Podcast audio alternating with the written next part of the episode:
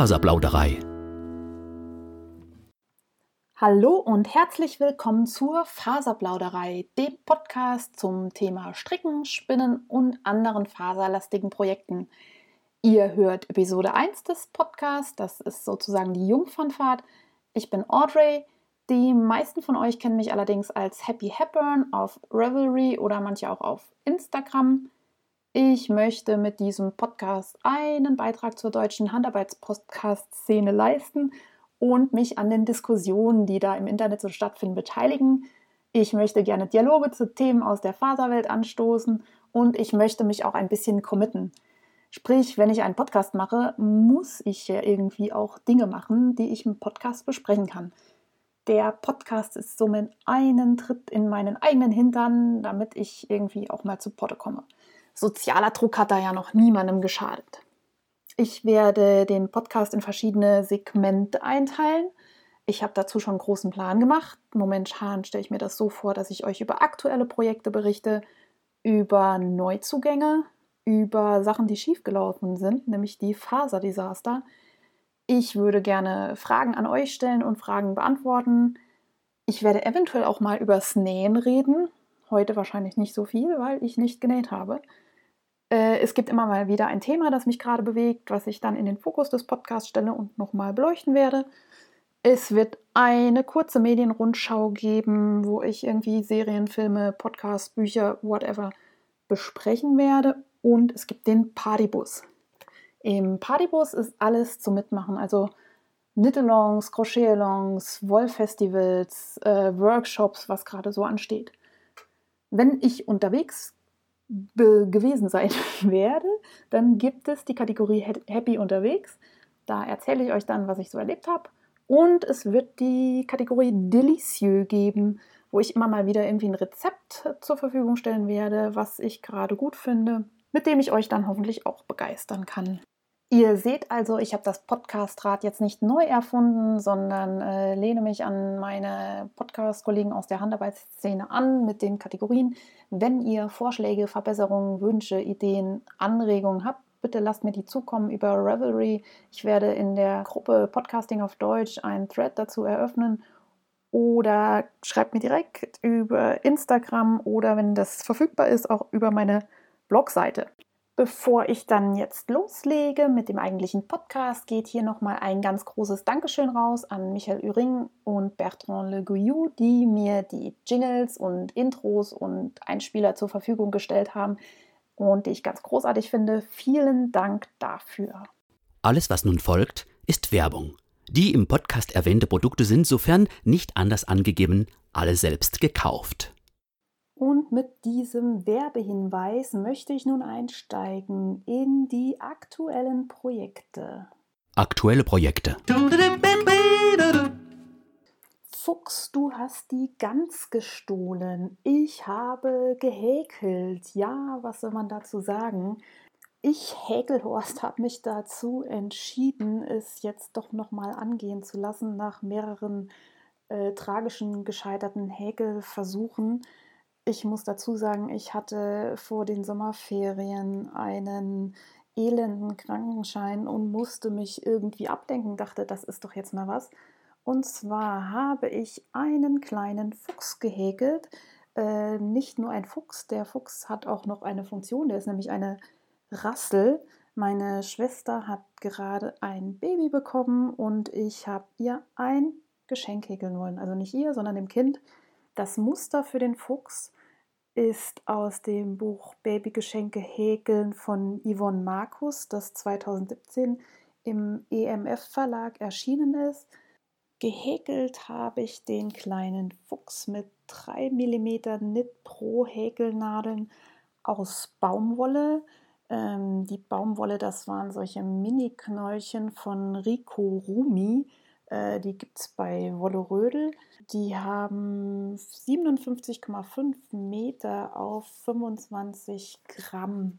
Die Rassel ist einfach nur das Innenleben aus einem Überraschungsei, also dieses gelbe Ei-Kapsel-Ding äh, mit ein paar Knöpfen drin.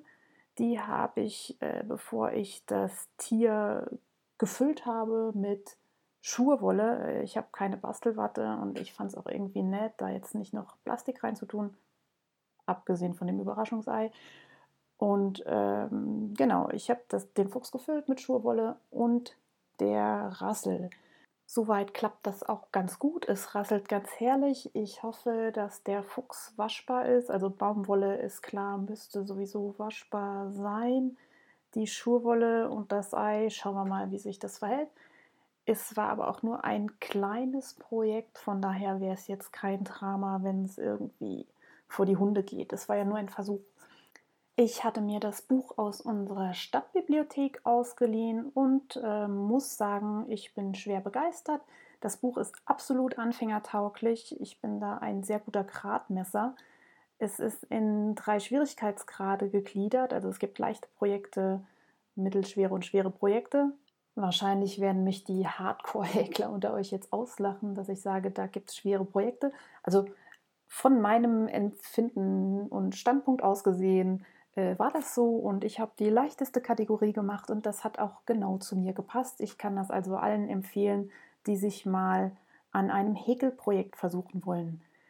Äh, davon schwer motiviert, dass das so gut geklappt hat, habe ich noch ein Mini-Projekt gehäkelt und zwar den Günther. Günther ist ein Gecko und Günther ist ein Lesezeichen. Und zwar stammt die Anleitung für den Häkel Günther aus Bookies, tierische Lesezeichen von Jonas Mattis. Das ist ein Buch, das im Top Verlag erschienen ist. 2018 gab es davon die dritte Auflage. Ich habe Günther auch aus Rico Rumi gehäkelt, äh, mit der gleichen Nadelstärke, das waren glaube ich 3 mm Knit Pro, wie, den, wie ich den Fuchs gehäkelt hatte. Auch Günther ist absolut Häkelhorst geeignet, nämlich sogar ich habe gecheckt, wie das Viech zusammengezimmert wird.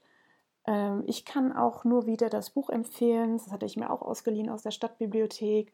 Bookies, das sind Lesezeichen, also oben haben die einen Kopf, dann kommt ein flach gehäkelter Körper und unten nochmal ein Schwanz oder Federteil, je nachdem, um welches Tier es sich handelt. Die kann man dann in ein Buch reinlegen. Wer noch Papierbücher liest, beim Tolino oder Kindle wird es dann schon wieder schwieriger.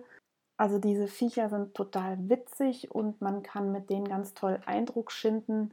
Äh, die sehen alle so charmant aus, die eignen sich super als Geschenk und die sind eigentlich recht schnell fertig, wenn man nicht so langsam häkelt wie ich. Ich muss sagen, ich bin eine Häkel- und Strickschnecke. Woran das liegt, ich weiß es nicht. Wahrscheinlich, weil ich mich zu gerne von anderen Sachen ablenken lasse. Ja, aber nochmal zu dem Buch. Äh, Bookies kann ich auch jedem nur empfehlen. Ich hatte es aus der Stadtbibliothek, überlege äh, aber mir das jetzt selber auch anzuschaffen, weil da noch so viele Viecher drin sind, die ich gut finde.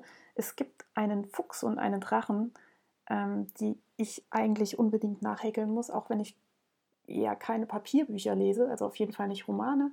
Sachbücher ja schon, aber in so ein Sachbuch kann man ja auch mal so ein Lesezeichen reinpacken. Aber ich habe nicht nur gehäkelt, sondern auch gestrickt, was ja eigentlich meine Kernkompetenz ist sozusagen. Und zwar habe ich am Ravello weiter gestrickt. Das ist ein Pullover von Isabel Krämer. Der wird aus Holzgarn super soft gestrickt. Das ist eine Shetland Merino Mischung 50% Shetland Schaf und 50% Merino. Die Wolle ist extrem warm. Die ist quasi Sibirien tauglich und beim Verstricken auch noch leicht kratzig. Jetzt heißt die Wolle aber super soft. Das heißt wohl, dass sie nach dem Waschen weich wird. Ich hatte ein Probeläppchen gestrickt und habe das auch schon gewaschen. Da ist das Garn auf jeden Fall schon weicher geworden. Ich hoffe, dass das jetzt mit einem nochmaligen Waschen und so noch besser wird. Ist aber egal. Äh, ich habe das Garn, das wird jetzt verstrickt zu diesem Pullover, egal ob kratzig oder nicht. Zur Not zieht man halt irgendwie was drunter. Mache ich wahrscheinlich sowieso im Winter. Das Garn färbt beim Stricken bzw. auch beim Waschen etwas ab. Also ich habe das jetzt in so einem dunkelgrau, in einem hellgrau und einem rostorange gestrickt. Äh, der Pulli wird von oben runter gestrickt, ist also ein Raglan von oben. Ähm, am Brust- und oberen Rückenteil sind Ringel. äh, in dunkelgrau, hellgrau und rostorange und der untere Teil wird aus dem dunkelgrau gestrickt, soweit ich das jetzt aus dem Gedächtnis ähm, gerade erinnere. Ich sitze hier in Österreich in der Ferienwohnung und habe den Ravello jetzt nicht mitgenommen.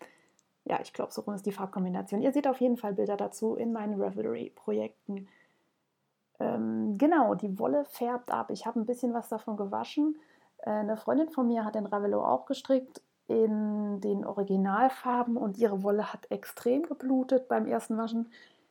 Da die, das Garn aber schon gewickelt kommt, hatte ich auch keine Lust, irgendwie das jetzt aufzuwickeln, zu waschen, wieder zu wickeln, sondern äh, ich nehme das in Kauf und werde ganz vorsichtig ähm, den Pulli äh, beim ersten Mal auswaschen und hoffen, dass es nachher nicht scheiße aussieht.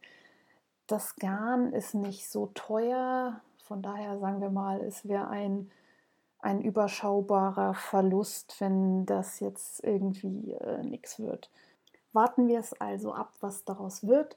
Ähm, ich bin momentan auch erst mh, hm, bei 50 Prozent des Projekts angekommen. Das heißt, ich habe die Armlöcher abgeteilt und bin so, naja, vielleicht auf Bauchnabelhöhe. Ich habe ähm, total mutig hinten ähm, Abnäher eingestrickt. Ich habe keine Ahnung, wie man das nennt. Also an den Stellen, wo man bei Nähstücken Abnäher fürs Hohlkreuz hinpackt, habe ich ganz schüchtern ähm, mal fünf Maschen abgenommen und wollte die dann nochmal zunehmen, dass das hinten so ein bisschen enger fällt.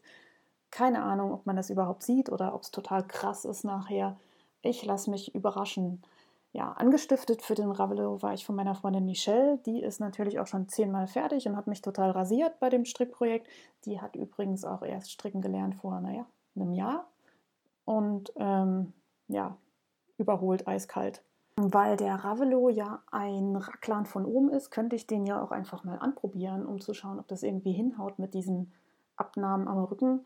Aber als ich die Heimat verlassen habe, waren es irgendwie noch 30 Grad plus, vielleicht auch 40 Grad, wer weiß das so genau.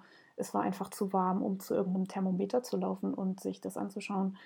Ähm, sprich, anprobieren möglich, aber irgendwie auch nicht möglich. Aber der Herbst steht ja vor der Tür und es ist jetzt auch schon ein bisschen kühler geworden. Das heißt, wenn ich nach Hause komme, könnte ich mich dem Projekt nochmal annehmen. Neue Zugänge. Ja, da bin ich auch schon beim nächsten, nächsten Segment, nämlich den Neuzugängen. Ich höre gerade im Jingle, dass daraus neue Zugänge wurden. Das klingt sehr philosophisch und ich lasse das jetzt so, weil ich das Jingle trotzdem geil finde. Ähm, ich muss dazu sagen, dass diejenigen, die mir die Intros und Jingles und so weiter erstellt haben, alles französisch Muttersprachler sind. Und ich sage jetzt einfach, das gehört zum Charme von diesem Podcast dazu. Neue Zugänge. Ähm, vielleicht werden wir ja noch irgendwie sehr weise durch diesen Jingle und ansonsten ist das jetzt so. Passt. Ähm, zuerst habe ich mir eine türkische Handspindel angeschafft. Das sind diese Handspindeln, die man auseinandernehmen kann, was sie sehr gut transportierbar macht und äh, was dazu führt, dass man auf diesen Handspindeln sogenannte Schildkröten wickeln kann. Da kann sich jetzt niemand was drunter vorstellen.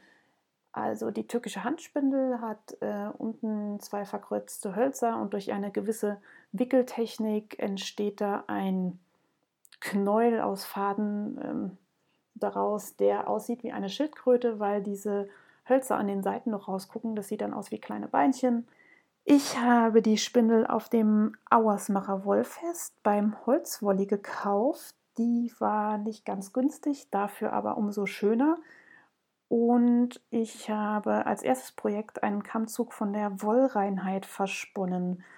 Ähm, der Kampfzug, der Kampfzug, der Kammzug ist auf jeden Fall ein Faserblend und es war eine ziemlich bescheuerte Idee, den als erstes Spinnenprojekt zu benutzen. Ich wollte den äh, nehmen, weil der wunder wunderschön gefärbt ist in verschiedenen Blautönen und ich glaube, es ist auch noch irgendeine Pflanzenfaser mit ganz langen Faserlängen drin und irgendwie Merino mit kürzeren Faserlängen, was das Ganze nicht unbedingt leichter macht zum Verspinnen.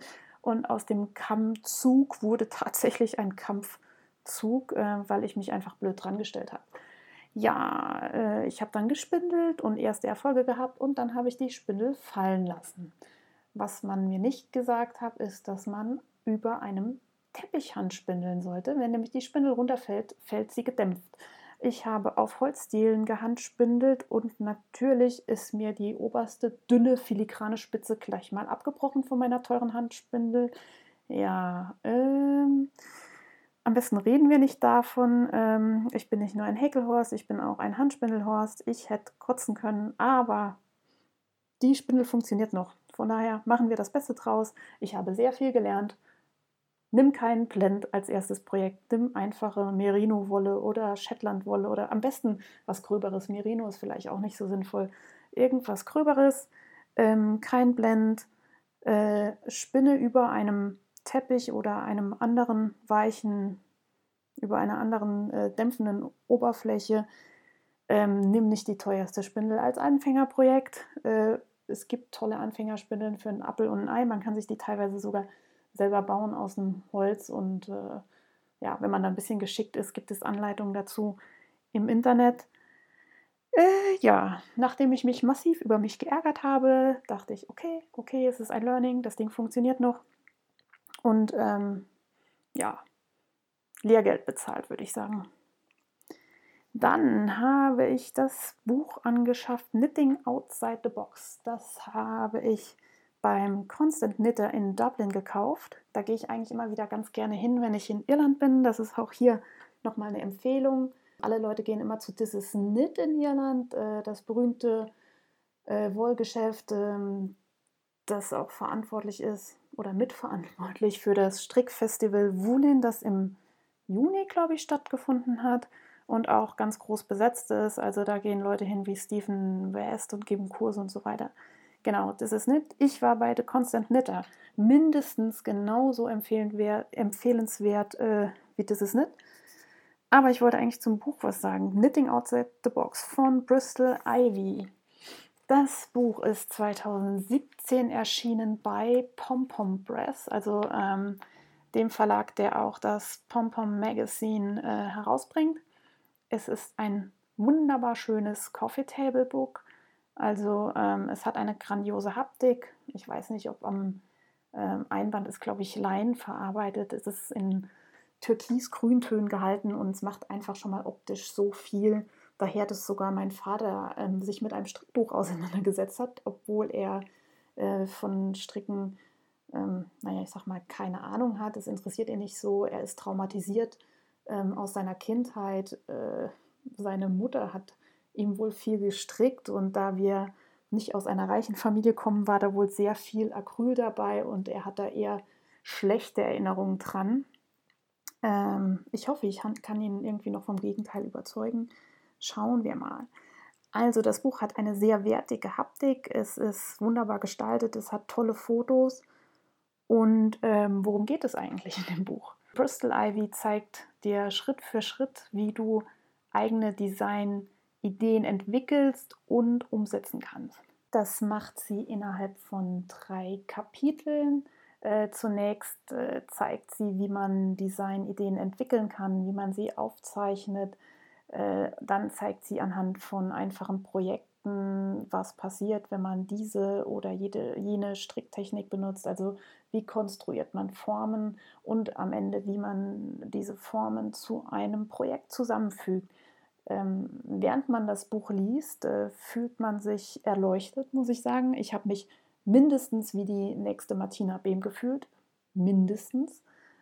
Und äh, es macht total Spaß, äh, da sich durchzuarbeiten. Ich habe es noch nicht zu Ende gelesen. Es ist wirklich ein Buch, das man so sacken lassen kann, darf. Und ich bin total begeistert und hoffe, dass ich irgendwann auch mal ein eigenes äh, Pattern erstellen kann. Wenn ihr das Buch irgendwo in die Finger kriegt, äh, schaut es euch an, genießt es wie einen guten Whisky, würde ich sagen, Schluck für Schluck. Äh, so arbeite ich mich da auch durch und lasst das Aroma wirken und genießt die Leseerfahrung. Ja, ansonsten habe ich noch einen letzten Neuzugang und zwar habe ich auf Instagram Killer Knits entdeckt. Dieser Account wurde mir in meinen Feed gespült, wahrscheinlich weil ich mit alte Künstler befreundet bin, wie auch immer. Auf jeden Fall handelt es sich um den Account von Bridget Rauer. Das ist eine, ich glaube, sie ist Amerikanerin, also sie lebt in Amerika. Der Name scheint mir irgendwie äh, deutsch-affin zu sein. Ich kann nicht so viel über ihren Background sagen, aber ich kann das Wichtigste äh, für uns Stricker über sie sagen, nämlich ist sie eine Designerin, die über ihre Website fertige Strickstücke verkauft. Und sie designt grandios, fantastisch. Ähm, ich bin völlig begeistert gewesen von ihren Designs, hatte aber keine Lust oder keine Intention, jetzt ein fertiges Strickstück aus Amerika zu kaufen. Darum habe ich die nette Dame angeschrieben und sie war total erfreut, dass sich jemand für ihre Designs interessiert, also nicht nur für die Strickstücke, sondern auch für die Anleitung. Und sie hat mir ein Pattern zur Verfügung gestellt von ihrer Emerald Pool Tunic. Und das ist ein hervorragendes Sommeroberteil. Ich werde das auch verlinken. Genau, das Pattern hat sie mir äh, verkauft äh, und über ihre Website. Ich äh, versuche noch ähm, Bridget dazu anzustiften, ihre Patterns auch auf Ravelry zur Verfügung zu stellen, weil die sind wirklich was Besonderes. Ich finde äh, das Design äh, sehr modern, sehr frisch. Also diese Sommeroberteile sind durchaus alle tragbar und sehen nicht trutschig aus. Ähm, ja, sie designt wunderschöne Modelle. Äh, sie strickt wie der Teufel. Sie ist eine sehr nette Person und ich sage euch nochmal den Namen durch. Die, äh, der Account heißt Killer Knits auf Instagram. Killer mit K-I-L-L-A und dann Knits, K-N-I-T-S. Äh, folgt der Dame, grüßt die Dame, ähm, stiftet sie dazu an, ihre Patterns zur Verfügung zu stellen. Das ist eine Bereicherung auf jeden Fall für die Strickwelt. Faserdesaster. Ja, und dann kommen wir auch schon beim Faserdesaster an, äh, indem ich euch von meinen Big Strick-Fails erzählen werde. Äh, IBIMS, nämlich 1 Strickhorst. ja, ich habe den Glaukopis angefangen. Das ist ein wunderschönes Design von Mona Nick Lloyd Wagner. Ähm, das ist ein Sommertop mit Wasserfallausschnitt und Lace-Muster entlang der Seitennaht. Und ich muss sagen, ich habe von der gleichen Designerin vorher schon den Emporeo gestrickt, auch ein Sommertop. Und ich war so begeistert von dem Design und bin es auch immer noch, dass ich dachte, ich muss sofort noch was von ihr stricken.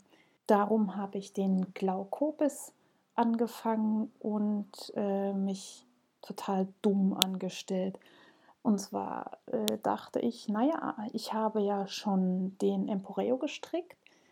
Und zwar aus Traumseide von Alte Künste. Das ist Frau Dr. Margit Hoffmann, die färbt äh, mit Pflanzen. Äh, Traumseide ist Maulbeerseide von Atelier Citron. Ähm, wie gesagt, Pflanzen gefärbt in der Farbe Wüstensonne. Traumseide hat eine Lauflänge von 800 Metern auf 100 Gramm und ich habe den Emporeo schon damit gestrickt und war, wie gesagt, von der Seite, von dem Muster und von allem so begeistert, dass ich sofort den Glaukopis anschlagen musste. Ja, wenn ich sowas sofort anschlagen will, dann lese ich ja nicht die Anleitung so wirklich. Und ich dachte ja schon, hey, du hast eine Maschenprobe gestrickt mit der Maulbeerseide, die du ja wieder verwendest. Du nimmst also einfach die äh, Maschenprobe vom Emporeo. Habe ich dann auch gemacht. Was ich nicht gemacht habe, ist zu kontrollieren, ob die Designerin das Muster oder den Glaukopis mit, mit dem gleichen Garn wie den Emporeo gestrickt hat. Hat sie natürlich nicht. Sie hat ein ganz anderes Garn verwendet, deswegen ähm, funktioniert die Maschenprobe nicht. Das hätte man auch entdecken können, wenn man die Anleitung vernünftig durchgelesen hätte. Habe ich natürlich nicht. Ich habe erst mal äh, angefangen zu stricken. Ich habe eine Million und zwölfzigtausend Maschen angeschlagen. Also ich verrate es euch, es waren 370 Maschen in einer Runde. Schon an dieser Stelle hätte ich feststellen können, dass da irgendwas nicht stimmt. Aber äh, wer denkt denn beim Stricken nach? Wir machen das ja zum Entspannen. Ja, ich habe ziemlich lang entspannt. Ich habe, naja, sagen wir mal gut gut 10, 15 cm schon gestrickt. Wie gesagt, mit einem Garn, das eine Lauflänge auf 800 Meter, äh, von 800 Metern auf 100 Gramm hat, äh, mit 3,5er Haie-Haie-Nadeln. Ähm, die sind übrigens von Rock de Wool. Also, ja, die habe ich bei Rock de Wool auf dem Auersmacher Wollfest gekauft. Und ich bin grandios begeistert von diesen Nadeln. Ja, hilft aber alles nichts. Der Klaukopis ist so riesig geworden, dass selbst mein größtes Schlubbershirt bei mir im Schrank kleiner war als der noch ungewaschene und ungespannte Klaukopis. Da hilft auch irgendwie Mogeln nicht und Maschenabnahmen stricken. Ich habe das Ding aufgeribbelt, was alleine auch schon wieder irgendwie zwei Stricktage in Anspruch genommen hat. Habe mich ein wenig geärgert, habe mir dann eingeredet, dass das ja gar nicht schlimm ist, weil ich jetzt noch länger mit dieser wunderschönen Traumseide ähm, stricken darf. Habe dann die Anleitung gelesen, die sehr lang und ausführlich ist und in der man total viel lernen kann. Also äh, Mona Nikloid Wagner schreibt fantastische Anleitungen. Es ist absolut lohnenswert, sie durchzulesen, weil sie was erzählt über Anpassungen, über Brustanpassungen, über sonstige Konstruktionen. Es ist auf jeden Fall lesenswert, dachte ich mir dann im Nachhinein. Und jetzt habe ich mir Klaukopis umgerechnet auf meine Maße und auf meine Maschenprobe. Ich habe ihn nochmal neu angeschlagen. Ich habe das Lace-Muster an den Seiten weggelassen. Das hat sich zwar total schön gestrickt und wie gesagt, ich mag das auch gerne zu stricken und zu tun und zu frickeln, aber ich trage sowas eigentlich gar nicht so arg. Also ich trage mehr so schlichtere Sachen und dachte mir, hey, wenn ich sowieso schon anpasse, dann kann ich es auch in jeder Hinsicht zu meinem ja, Gusto anpassen, lasse also Lace weg. Außerdem wollte ich, dass sich das Top beim Tragen nicht aufrollt, also den unteren Rollrand vermeiden. Es wird ja glatt rechts gestrickt. Darum habe ich nach den ersten drei oder vier Reihen nicht in die aktuelle Masche gestochen, sondern in die Masche darunter. Dadurch entsteht so ein kleiner Wulst der verhindern soll, dass ein Rollrand entsteht. Die Idee habe ich aus einem YouTube-Video, das ich auch nochmal verlinken werde. Genau, ich habe also den Klaukuppis nochmal neu angestrickt, immer noch mit den gleichen Stricknadeln von Haie Haie, die sind grandios, die haben nämlich ein kleines Gewinde an den Kabeln, also es ist ein auswechselbares Nadelsystem. Die Nadeln sind aus Metall, was ich ja eigentlich nicht so mag, wobei ich mich gerade vom Gegenteil überzeuge. Genau, und an dem Kabelende befinden sich kleine Gewinde, die dafür sorgen, dass sich das Strickstück immer gut aushängt. Das sorgt dann dafür, dass sich das Strickstück nicht in sich selbst verdreht. Aber auch das habe ich natürlich geschafft. Ich habe beim zweiten Anschlagen erstmal Möbius gestrickt, musste nochmal aufziehen. Wie auch immer, ich bin jetzt wieder so weit, dass ich von unten an, naja, sagen wir mal gut 10 cm gestrickt habe. Ich habe noch nicht wieder so viel gestrickt, wie ich geribbelt habe und bin gespannt. Ich bin aber frohen Mutes, dass ich dieses Sommertop spätestens zum nächsten Sommer fertig habe. Ich möchte das unbedingt haben. Ich habe ja schon diesen Emporeo. Ich liebe ihn. Die Seide trägt sich fantastisch auf der Haut. Also das ist das einzige selbstgestrickte, was ich diesen Sommer tragen konnte, wo es so unfassbar heiß ist. Das ist ein fantastisches Tragegefühl, ganz zart, ganz leicht, kratzt nicht, saugt sich nicht mit Schweiß voll, ähm, müffelt nicht, was ja irgendwie auch schon bei dem Wetter ein absoluter Bonuspunkt ist. Und ich kann euch das nur empfehlen, das Design auf jeden Fall und auch die Seite von Alte Künste. Schaut euch das mal an, ich werde es auch verlinken. Ja, soweit zu meinem Faserdesaster an dieser Stelle.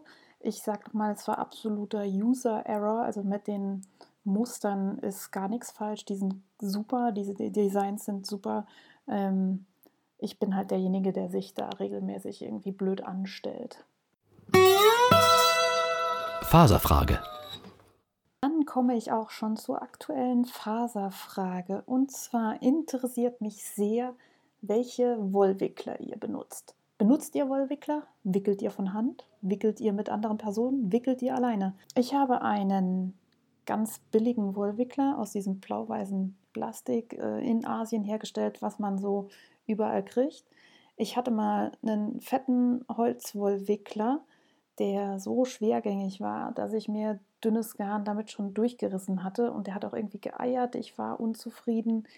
Ich habe den damals sogar eingeschickt beim Händler und habe ihn general überholen lassen.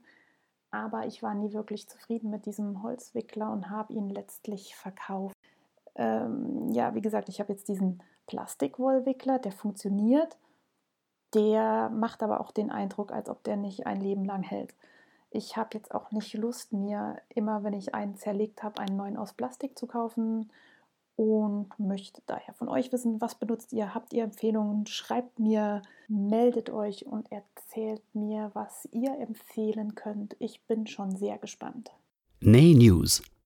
Ja, wie schon zu Beginn der Folge erwähnt, äh, gibt es nicht viele Nay News, weil ich irgendwie kein Nay Mojo habe zurzeit.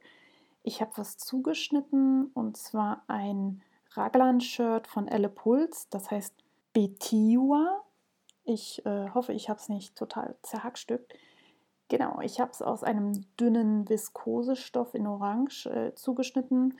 Das wird sich bestimmt zickig anstellen beim Vernähen, aber ich mag dünnen Viskosestoff.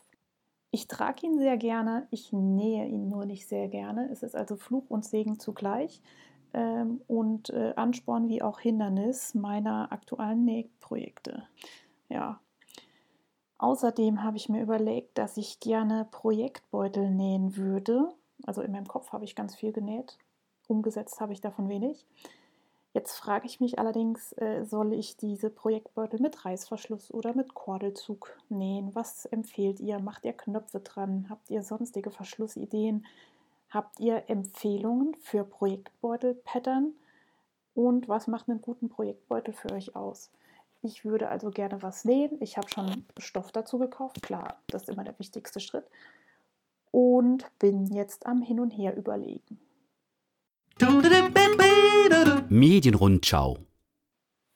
Ich habe mir Deadwood angeschaut. Das ist eine Western-Serie, die von 2004 bis 2006 schon gelaufen ist und die in dem kleinen Städtchen Deadwood spielt, zu Beginn des 19. Jahrhunderts. Die Serie beschreibt das Leben verschiedener Persönlichkeiten in Deadwood, die auch historisch belegt sind. Und zwar gibt es da Wild Bill Hitchcock, einen typisch amerikanischen Westernhelden. Es gibt Seth Bullock, den Sheriff, und es gibt Al Swegon, der, naja, indirekte Chef der Stadt. Die Serie lebt eindeutig von den Charakteren, nicht unbedingt von der Handlung, aber die Charaktere sind fantastisch.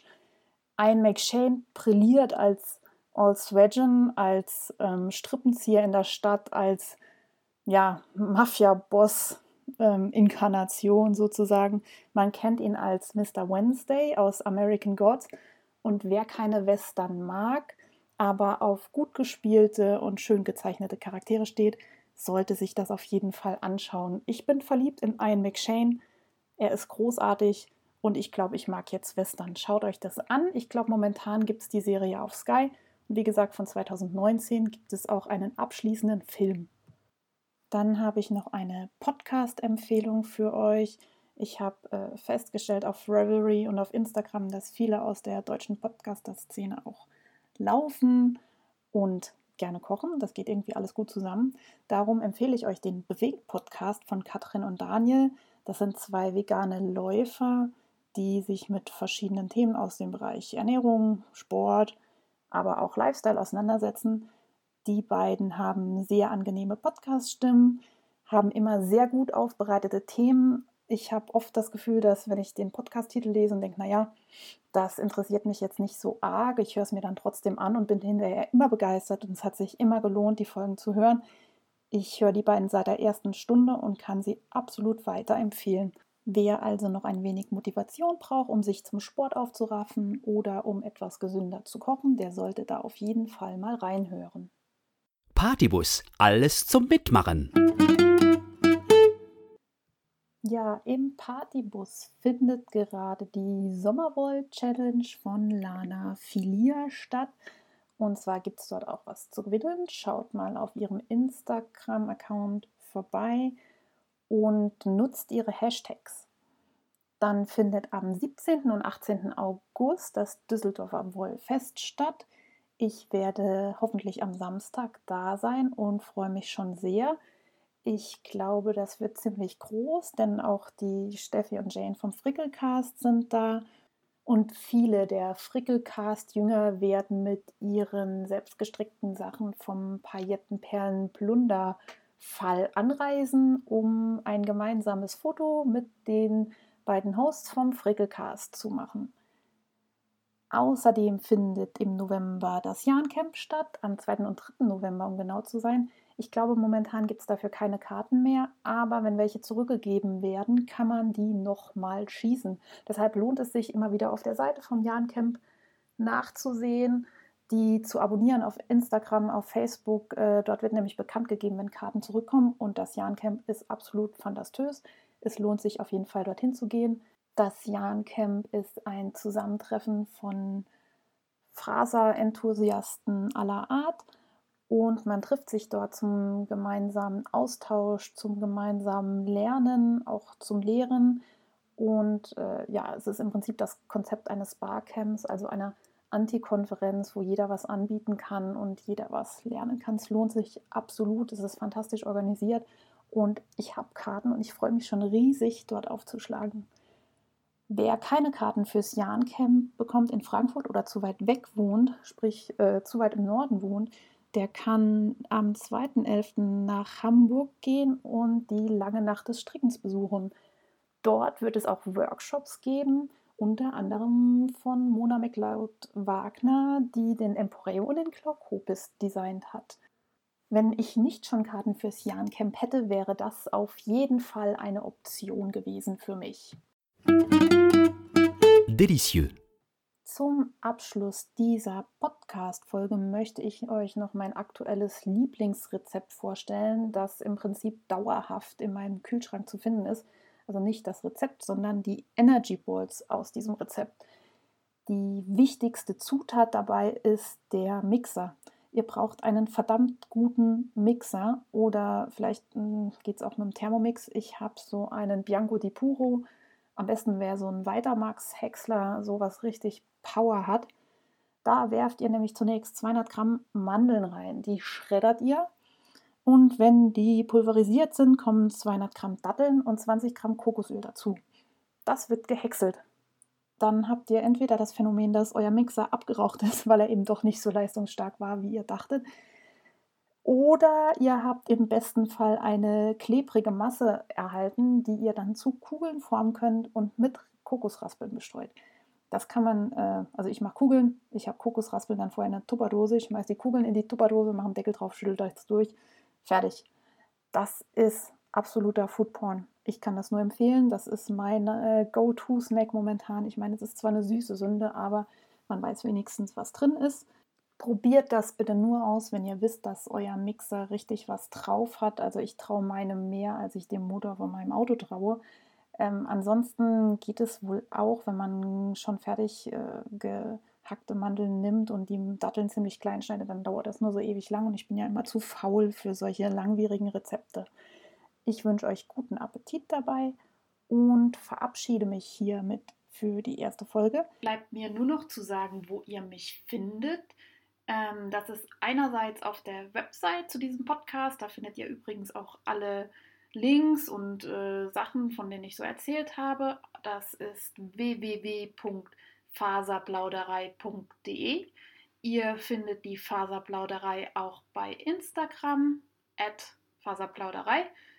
Ihr findet mich nochmal extra bei Instagram als Happy Hepburn. Happy wie bei Happy Birthday und Hepburn wie bei der Schauspielerin.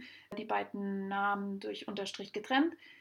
Ihr findet mich außerdem bei Revelry als Happy Hepburn. Dort werde ich zusammengeschrieben. Ich freue mich riesig, wenn ihr mich überall addet, wenn ihr mir Kritik, Anregungen, Vorschläge zukommen lasst, wenn ihr mich verlinkt. Ich freue mich über jeden, der sich meldet und wünsche euch bis zur nächsten Folge frohes Stricken.